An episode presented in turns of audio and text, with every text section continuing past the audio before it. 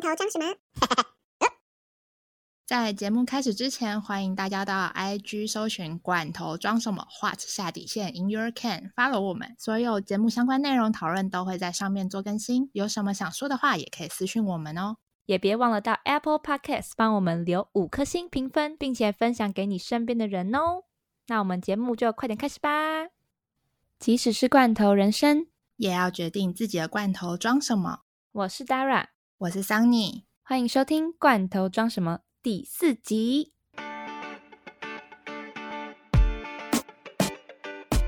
耶，耶！今天是个开心的一集，很开心，非常开心的一集，因为这一集我们就是要聊聊大家都很喜欢的主题，就是旅行啦。对啊，应该大家都蛮喜欢出去玩的吧？有人会不喜欢出去玩吗？当社畜也要出去玩哟。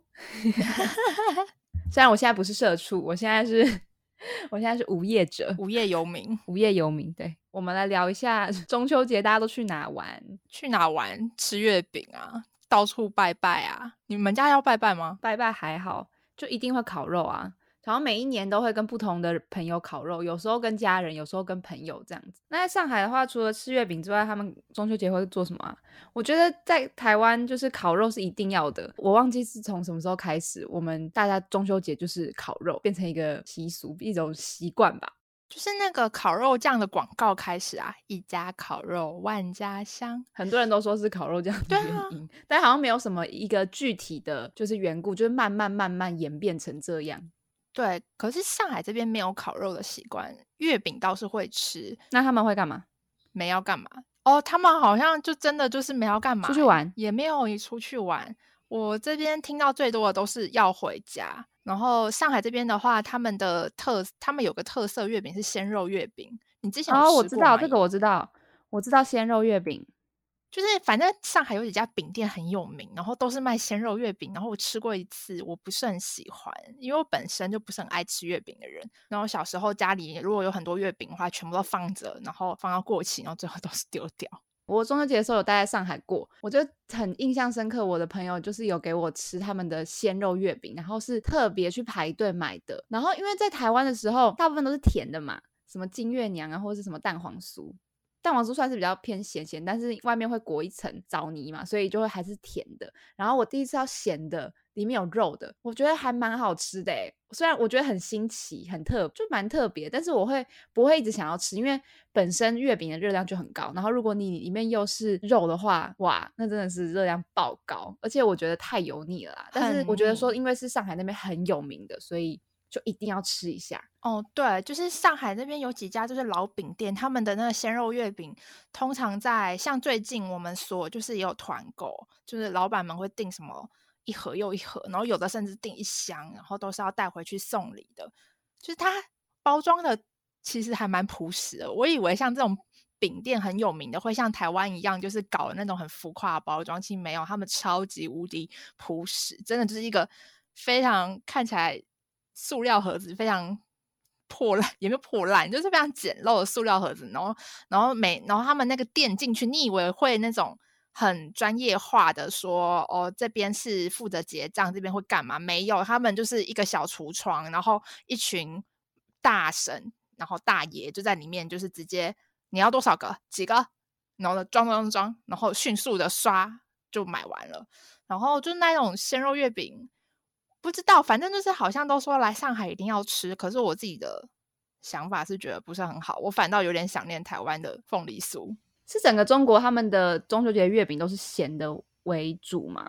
不是哎，我听这边的人说，他们说鲜肉月饼是上海的特色，其他地方吃什么我是没有很清楚啦。毕竟我们也比较常待在上海。如果有人知道就是中国其他地方是吃什么当做过中秋的话，麻烦告诉我们。就像台湾会吃柚子嘛？我在韩国的时候也有也有经历过他们的中秋节。韩国人是会过中秋节的哦，韩国人叫中秋节叫추 석。 然后这个节日的话，其实，在韩国，因为韩国还是有受中国文化影响嘛，所以他们有时候有一些节日还是会传习下来的。然后中秋节就算是他们的三大节日之一。我记得在那边的时候，也是有因为中秋节有放了三四天的连假吧。在这个期间，他们没有月饼，但是他们有他们自己的叫松饼，就是呃松糕那种东西。哦，我看过，我看过，就是综艺节目有出现过。对，软软的，他们也会吃那个那叫什么年糕之类的东西。那他们的中秋节的话，也是他们大节日，他们会。他们其实是来拿来祭拜祭祖的，所以其实是嗯要跟家人一起度过的，蛮大型的节日，所以他们通常都会跟就是家里的人一起度过啊。然后很多人也会说，如果说在韩国当媳妇的话，中秋节就是一个就是灾难的开始，因为你要准备超多小菜。对，这这大概我知道的。我我有看他，我有看韩剧，他们那个中秋节好像都会准备很多很多那种小糕点、小饼之类的，然后而且都有固定的一个搭配。对啊，那个搭配是什么？我很好奇。搭配吗？你没有？我不知道哎，那因为他们真的很多小菜，我真的也没有很了解全部每一个，但是就大概知道他们是有在过这个节日的，他们也蛮重视。嗯，那他们会烤肉吗？还是烤肉真的就只有台湾在烤啊？不会啊，烤肉真的有台湾人在烤啊。台湾到底烤肉文化是怎么起来的？反正我印象很深刻，就是小时候就是那个烤肉酱广告啊。除此之外，没有别的。对啊，一家烤肉万家香。但我觉得真的是，就是可能一开始不知道什么原因开始烤肉之后，就慢慢慢慢演变成这样。但是烤肉的话，你自己是喜欢烤肉吗？我是说自己烤肉，不是说你去烧肉店吃烤肉。我本身就对烤肉很还好，所以 没有很有兴趣啦。而且烤肉的那个就味道啊，然后有时候可能会烧焦，然后还要自己处理那些炭火，所以 我真的还好。其实我觉得烤肉会在台湾那么盛行，最主要就是有点它可以让你的身边的亲朋好友有一个理由可以到你家拜访。团聚吧，所以对，所以最刚开始好像烤肉兴起是因为这样的原因，但后来好像现在现在我听到的年轻人大部分渐渐演变成都是去烤肉店吃别人烤好的烤肉，甚至自己都不用动手，就是服务员都帮，哎，服务员、服务生 都会帮你用好。那你自己中秋节有要去哪里玩吗？目前没有什么想法，跟家人也没有什么特别的规划，但可能我没有想法，是因为我上上礼拜才刚出去玩，就是一个整个礼拜吧。就所以就想要放空一下，因为上上礼拜真的是算是整周都在台湾的某些地方玩耍，就是我去露营露了五点五天。对啊，我觉得看你的 IG 动态分享，觉得你那五点五天应该过得蛮充实的吧？只是都没有睡在床上而已。对，没有睡在床上，然后只洗了一次澡，我觉得很夸张。大家可以 忍受，就是五天之内只有中间洗了一次澡吗？我觉得这个应该是比较西方 style 的那种旅行方式吧。可能我自己是觉得台湾应该很多女生不能接受，就五天只洗一次澡，至少我自己不能接受。我觉得我很佩服你，我也是无法预期的。那你之前跟他们在讨论露营的时候，没有跟他们讲说就是住的部分？但我那个时候没有什么特别的想法，我就想说应该不会那么夸张吧。但是我本来就知道说，因为你去登山，大部分都会去山里面住一天嘛。那那天想必就是不能洗澡，所以我本来就知道这一点。但是我的外国朋友，就美国朋友，只是大概跟我讲一下，说哦，反正我们就是开到哪走到哪，那我们可能会有一两天、两三天会住 hostel，所以我就觉得那还好啊。没想到只有住了一天，但是说真的，这五点五天是我。我觉得我目前人生中以来最特别，然后也是对我来说最好玩的经验啦。可能是因为我体验了完全没有想象的那种旅行方式吧。然后同时，可能也是我心中也蛮向往的一种旅行方式。然后没想到今年竟然可以达成，因为今年不是因为 COVID nineteen 的关系嘛，其实都不适合旅行嘛。但是你知道台湾就是仿佛一个平行时空，有我也觉得最安全的地方。台湾真的是看起来好祥乐哦，感觉都没有什么太受影响，就大家还是该玩的玩。对啊，然后你看那个演唱会还是什么的，都是照常举行。我朋友要考那个韩文检定，韩国都取消了，台湾还是正常考。所以我觉得台湾真的是完全在另外一个时空哎。不知道，我觉得好像从这件事情一爆发开始，台湾就是一个被隔绝。在外的一个小岛的感觉，隔绝的世界。对，反正前一阵子，当然有一开始那一阵子，大家都蛮防防疫状态，就是很警戒的时候，旅游大受影响。但是因为现在不能出国了，反而就是促进了国内旅游。然后我们自己本身去露营的地方蛮人烟稀少，所以我们就更不用担心。那你们是去哪个路线啊？我看好像是住海边吗？我们的路线真的是太神奇了，我们真的是上山下海的旅程，所以其实是先去合欢山，在南头。我人生中生活了二十几年，我第一次去南投，我觉得好夸张哦。反正对，所以我们先从台北去到南投，然后科欢山就是爬山跟露营了一天之后，然后就往花东那边走，所以等于是切西瓜的感觉，走那个 Z 字形是不是啊？啊，哎不对，你们这样子是走什么路线？Z 有 V 字形，就是你们先从台北先 切是吗？闪电路线有一点，嗯，对，台北嘛，台中，然后到中间的南投走那个。中横公路，然后直接从 南头直接杀到台东，哎，然后再慢慢从台东、花莲、宜兰、台北这样子玩回来，其实还蛮好的，这路线规划蛮好。谁规划的呀？我跟你讲，这个这个旅行的英文叫做 No Plan Trip，就是 他们就只是一个大概的规划，说哦好，我们今天要去合欢山。然后我们可能会去花东，然后我们就开到哪算到哪。其实是我美国朋友，他本来就很想要去台东，所以他知道台东有几个景点我们可以去，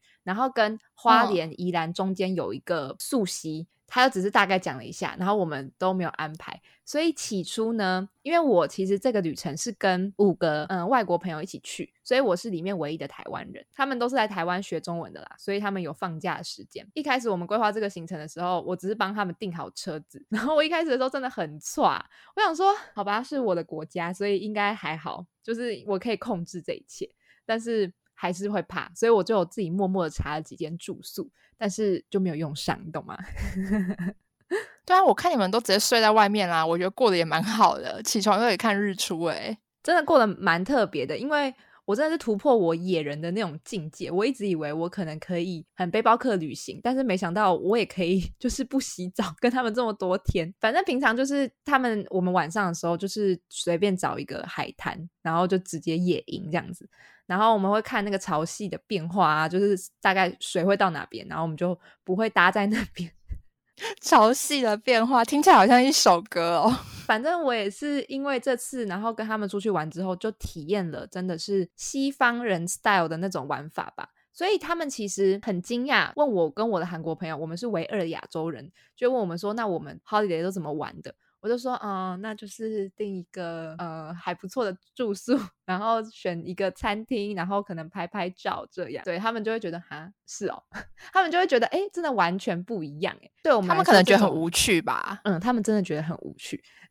然后我自己就跟他们聊天的时候，我才发现说，就是哦，原来我们旅行方式这么的不同。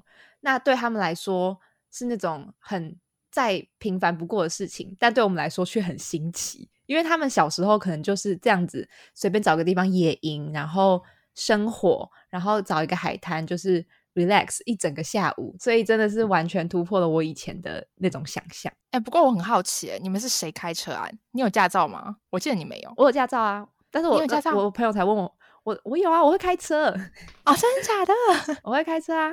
我真的会开车，但是我不常开。对，我的是我德国朋友开一整路，就是整路都是他开哦。他熟悉台湾的路况哦。我记得你们不是还开了苏花公路吗？我跟你讲，我们真的开了所有的地方了，而且而且那种合欢山上面会车的地方也是很挤。他开的真的是开的非常好。反正总之都是我德国朋友跟我美国朋友在开车，主要是德国朋友。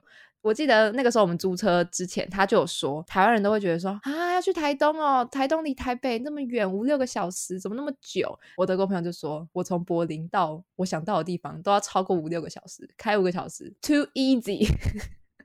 他真的是这样跟我讲，所以一整路都是他开，他就说他很乐意开全程，我就懒惰啊，我也没有开车。而且我觉得苏花公路其实不是那么好开的，诶但他开的很好。你前一阵子不是也出去玩吗？对啊，我前一阵子也出去玩啊，就是跑到很远很远，就是人烟稀少的西北，是真的很美。我超想去的，看到那个沙漠真的很美。虽然说是中国，但是我必须大推，就如果大家有机会的话，就来中国可以去青海，或是去甘肃玩。甘肃就看沙漠，然后青海的话可以看很多不同的高原景色。我是第一次到藏区玩，就其实我们同行的有两个人曾经到过藏区玩，然后因为他们藏区有分好几个，就是那种藏族自治州，比如说青海这里的某一个地方，它是。某某藏族自治州，那可能在旁边是新疆，然后下面又是四川，所以四川跟青海是最靠近新疆跟西藏的地方，所以他们都有很多藏族自治州。然后我朋友上一次他们是走那个四川跟靠近西藏那边的船长路线，然后就是去拉萨那里，然后他说那边很漂亮，可是那边的条件很差，就是有一些。因为是高原，所以有一些高原反应，然后再加上你要爬上去看景的话，你还要自己背氧气瓶上去。哎，对啊，那你到青海的时候海拔是多少啊？海拔最高的时候是三千八百多，接近四千。然后其实我那你们都没有什么高原反应？没有，我很惊讶哎。其实我很担心，对我其实出发前我有点担心，就一直问有准备什么高山症的药吗？也没有。我觉得我我们心超大的，就那个时候我就是问我去过川藏路线的朋友，我就问他说。你觉得我们到青海到底要不要吃高山？因为他们这边有一个什么高原反应的药，就是你可以去高原前事前几天吃，大它叫什么红景天，就是你随便什么淘宝一搜，这边的什么饿了么一搜，它都有这个药或者药局叫红景天，它有点像是人参的味道，然后你泡在茶里面喝。你再去高原，你的反应会比较减缓，但我们都没有吃，因为我们出发前其实有前一周有约一个类似小聚，然后讨论我们的整个旅程行程，因为我们是一起包一起包车玩。你们是坐到哪边，然后开始包车？我们就是飞到那个青海省的省会叫西宁，那西宁的话，它的海拔只有三千。三呃没有不到三千两千八，它的海拔是两千八，然后我们在那边包车，然后玩一个大圈，最后回到西宁。我觉得应该是因为我们直接从。西宁，我们飞到西宁的时候是两千八，还好，就那个基本上不会有高原反应。然后我们是一天一天慢慢的往上，就是我们不是一下子就到那么高的地方，所以好像真的没有什么高原反应。我觉得慢慢往上的话可能会好一点。你记得我十一年假的时候，我去云南的时候，我高原反应吗？你记得我跟你求救吗？哦，对，我记得你有跟我讲过，你那个时候好像还沙发冲浪，然后住在某一个越南 人的家。没有没有，我那时候住在中国人的家，但是我就记得原来我是会有高原反应的，完全确定。我觉得是因为那个时候我去了那个云南的玉龙雪山，比玉山还要高，那就跟我们这次差不多，最高的时候。我觉得那个时候我为什么会有高原反应，是因为嗯，我们参加的那个 tour，它其实会有给你氧气，你就上去的时候。你可能每走几步路，你就一定要吸一口。你虽然没有什么特别感觉，但你还是要吸，就是以防万一。这样，我就印象深刻。跟我同行的有一个女生，是她来自青海的，所以她完全没有用到氧气瓶，完全没有。她还把她氧气瓶送给我。然后我就记得，因为我们是要上玉龙雪山的话，她是要先坐一段巴士，坐完一段巴士之后，你要再坐缆车。你看完拍完照之后下来之后，又要坐缆车，然后再坐。就是巴士，然后回到市区这样，所以其实上下那个速度，我觉得是因为上下升的那个速度太快了。我本身上去到玉龙雪山，我还有走阶梯走到最上面哦，就是拍照，我一切都安好，都很正常。结果我是回到市区，回到我的沙发 冲浪的地方之后，我整个就倒下来。就是完全就是直接倒在我的床上，然后我就传讯息给你说，哎，我头超痛，头的压力感觉就很大，但是你又觉得你不是发烧，然后也没有很烫，然后就你就帮我上网查，我好像还没有力气可以查，你就跟我说这是。高原反应，对我还帮你查，对啊，我是大睡四个小时，哎，我记得我那个时候好像帮你查了之后，我跟你讲说，你去拿一杯热水，一杯满满的热水喝下去之后，马上躺下去睡觉，对。反正我就觉得很我很紧张，想说我最我最讨厌，然后最怕就是出去玩，而且我是自己一个人出去玩，自己一个人旅行的话，我超怕我生病的。然后后来还好没事，只是我大睡四个小时。结果我出来的时候，我的 host 就看着我，就说他知道我是高原反应不舒服，所以他有问我说我要不要喝热水。所以他知道我没事啊，他知道就是我睡一下就好。如果说有更多就是那种你可能心脏或是哪边不舒服的话，你才需要去求医。其他的话就还好，没事。而且我这次到合欢山的时候，我也想说，哦，因为是三千多公尺，所以我跟我朋友我们还是有吃药啦，就是以防万一。所以这次也没有什么反应。我觉得主要也是因为你可能是慢慢上去，我觉得可能就还好，你会比较适应。我那个太快，十分钟就直接下来。没有，我觉得，我觉得还有一个原因是因为我们包车，我们不是自己走自己爬山，因为我们是在高原，不是在高山。高原跟高山还是不太一样，因为高原它是平的，然后你不用自己爬。然后就是你不会剧烈运动的情况之下，你只要慢慢的走路，不要跑跳，然后真的，呃，基本上维持一定的心率，在那个地方就是适应一阵子之后，其实就没事了。所以这也是为什么我们这次去青海基本上没有太大的反应。那就好。我们唯一失策的就是比我们想象中还要冷。这件事情哦，因为我们去感觉就很冷啊，是几度啊？十三。我们那时候遇到最冷是十三度，可是你要想，那时候是七月底，就是七月底是我们在上海是很热很热，都要穿小吊带的那一种。然后结果直接飞到那边，直接一下去你就要换成所有冬天的衣服。我们还非常的天真，我们想说我们就只要带一件什么牛仔外套、薄薄的外套就好了。可是我们后来，因为我们其实运气有点小不好，我们想要去看茶卡盐湖，就是很有名。的天空之镜，但当天我们遇到下雨，然后我们还是非常坚持的，一定要去看茶卡盐湖。然后他们那个湖嘛，就是没有遮蔽物，然后一片都是湖水，然后又飘雨，你知道，就是那种感觉就很像你在海滩附近吹着海风，然后我们只穿着薄薄的一层，但是也有别有一番风味的感觉。那个是景色看起来，其实我们超狼狈的。哦，原来是这样，还要拍美照，真的是很强求哎，很强求。可是后来在那边根本拍不到美照，因为真的大家都瑟瑟发抖。你们是玩几天呢？嗯，前后两天住在西宁，因为我们玩是 road trip，所以我们前后两天是在西宁。那真正在走路线是七天，其实很久哎。那你们这样子有花很多钱吗？我觉得在中国有一个好处就是，它旅游的费用不会太贵，而且真的可以看到很漂亮的。地方，因为我本身也是有住过中国，也有在就是去中国旅行过，所以我觉得我真的还蛮推荐大家可以来，有机会的话可以来中国看看，就是旅行啦。只是我觉得自己会比较 concern 的地方，一定是你可能坐火车的时候东西会被偷，或者是你去到某些地方，即使景色很漂亮，但是。卫生习惯啊，或者是卫生环境，可能就对你可能要有一些心理准备。条件不是很好，我觉得酒店你还可以碰运气，就是如果你多花一点钱住好一点酒店，就像我们这次一样，我们住的都是好一点酒店，因为我们不想要就是路上已经那么累了，然后还要住不好的酒店睡不好，所以我们还是花比较多钱在住的方面。但是有一点是你完全避免不了的，就是那种公路上的那种厕所，他们叫什么服务区、服务站的厕所，还有加油站厕所，真的就是一个坑，是都没有在清洁吗？他们叫茅坑啊，就是一个坑，真的就是一个坑，然后那个坑很古代的感觉，我现在回想起来都觉得很不舒服。就是我们有一天是在那种无人区，那无人区的话，就是那条公路只有一条公路，你没有其他地方可以走，然后那条公路就只有中间有。大概不知道几百公里的路线，然后就只有那一个地方有厕所，然后你只能排队去上。还是还是，其实那么荒芜的话，是不是也可以随便找个地方上厕所啊？虽然有有有，后来后来我们真的是突破自己的极限，就是我们在回程的时候真的受不了，我们就跟司机要求说，我们找一个有草丛的地方，因为我们只是想尿尿而已，我们没有要干嘛。我觉得这次我旅行的时候，我也是突破自己。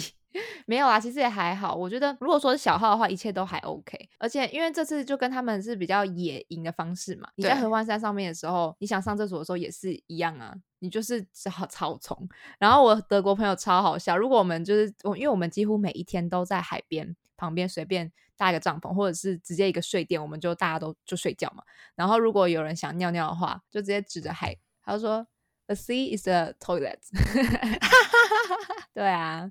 但是我自己没有啦，我会自己去寻找一些地方，虽然不是那种公共，但是你就是找一个别人看不到你的地方，你就是 野外上厕所这样子。其实你真的到那种很大自然的地方，我真的觉得还不如就把大自然当厕所吧。对你硬要找一个有一个茅坑，条件真的太差，很糟糕，很糟糕。我们都还可以接受，我觉得我们算是接受度很大的人。对啊，其实我觉得在国外生活啊。对我自己来讲啊，就是在我去英国打工度假，对我来说，虽然体验那边的工作环境也很重要，但是对我来说，旅行就是重要程度也是一半以上。虽然这是因为疫情的关系，还蛮可惜的。我想真正想要做那种背包客的长途。至少两三个月以上的旅行没有办法达成，但是我也在英国的这一年也去了蛮多地方的。你知道，如果你住在英国的话，英国真的是一个非常好的点，因为你去哪边的机票都超便宜。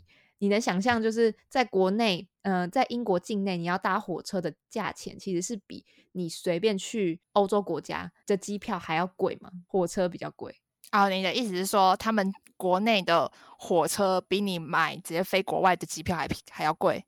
对，所以你可能像我，像我有时候就是捡那种最便宜的机票。我之前到法国的波尔多，他我我来回机票才不到两千块台币这样。所以其实你住在欧洲，你去欧洲旅游的话，其实是蛮省钱的。然后你又可以，因为我本身如果自己一个人旅行的话，我一定会去体验沙发冲浪，然后你就可以认识当地人嘛。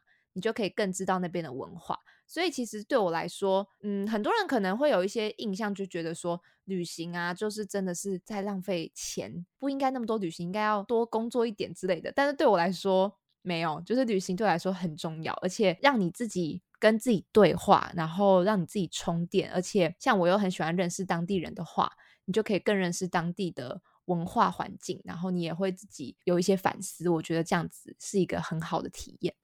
嗯，因为像我自己也是来到上海之后，才有比较多的时间自己去不同的城市看一看，所以旅游其实真的蛮重要啊。虽然说我也是工作狂一个，但放假的时候总是会心想要飞去外面。当然不是说一定要出国玩，就是其实我觉得台湾就是一个非常非常值得好好玩的宝岛。真的觉得，虽然说“宝岛”这个词真的非常的老派，可是。台湾真的很漂亮，而且很值得玩。就是我都会很骄傲的跟我在这边认识的中国朋友说，我觉得台湾比这边的哪里哪里好玩。虽然说有时候他们很爱赞我啦，但我就是不管他们要不要赞我，我就是觉得台湾就是非常值得好好玩的地方。所以，那你之前不是有跟我说你没有去很多地方玩？因为我自己跟他们出去玩之后，这次旅程之后，我才发现我超不了解台湾的。就是我发现我很多地方都没有去过。对，其实我自己没有去很多地方玩，但是我很喜欢看每个，就是我很喜欢关注的 YouTuber，全部都是在玩台湾的。我觉得我也是出去国外之后，我才会发现，就是我以前真的会有一些不好的观念，就是什么国外月亮比较圆，然后我就会一直想要去国外的哪边哪边玩。然后去国外住的话，我也会很认真的旅游当地。但是我这次回到台湾之后，我才会觉得说，我在英国的时候，我这么认真的去看的每一个景点，在韩国的时候也是，但是我却对我自己。生长的家乡，我自己生长的城市，也不是一无所知，就是没有很了解。所以我前一阵子还去参观了什么总统府啊，然后 开始爬山之后，因为台湾真的山超多，大家也知道。但是我小时候跟我以前念书的时候，完全都没有去探索台湾的山呢。然后甚至我的外国朋友，我们一起就是用不同的方式探索台湾之后，台湾的海也很漂亮，山也很美，还有溯溪的那种小秘境。也都很多，他们还形容台湾 is like a jungle。我觉得台湾人绝对不会形容台湾是一个丛林，你知道吗？所以也是因为这样子，所以我会觉得说，嗯，我要在有限的时间，然后也是用最划算的金额探索，就是我们美丽的家乡、美丽的国家。那今天这集就到这边。如果喜欢我们的节目内容的话，不要忘了帮我们留言评分五颗星，并且继续关注接下来的节目。或是有什么建议，或是想跟我们说的话，也欢迎到我们的 IG，What 下底线 In Your Can 私讯告诉我们哦。那我们就下集见喽，拜拜，拜拜。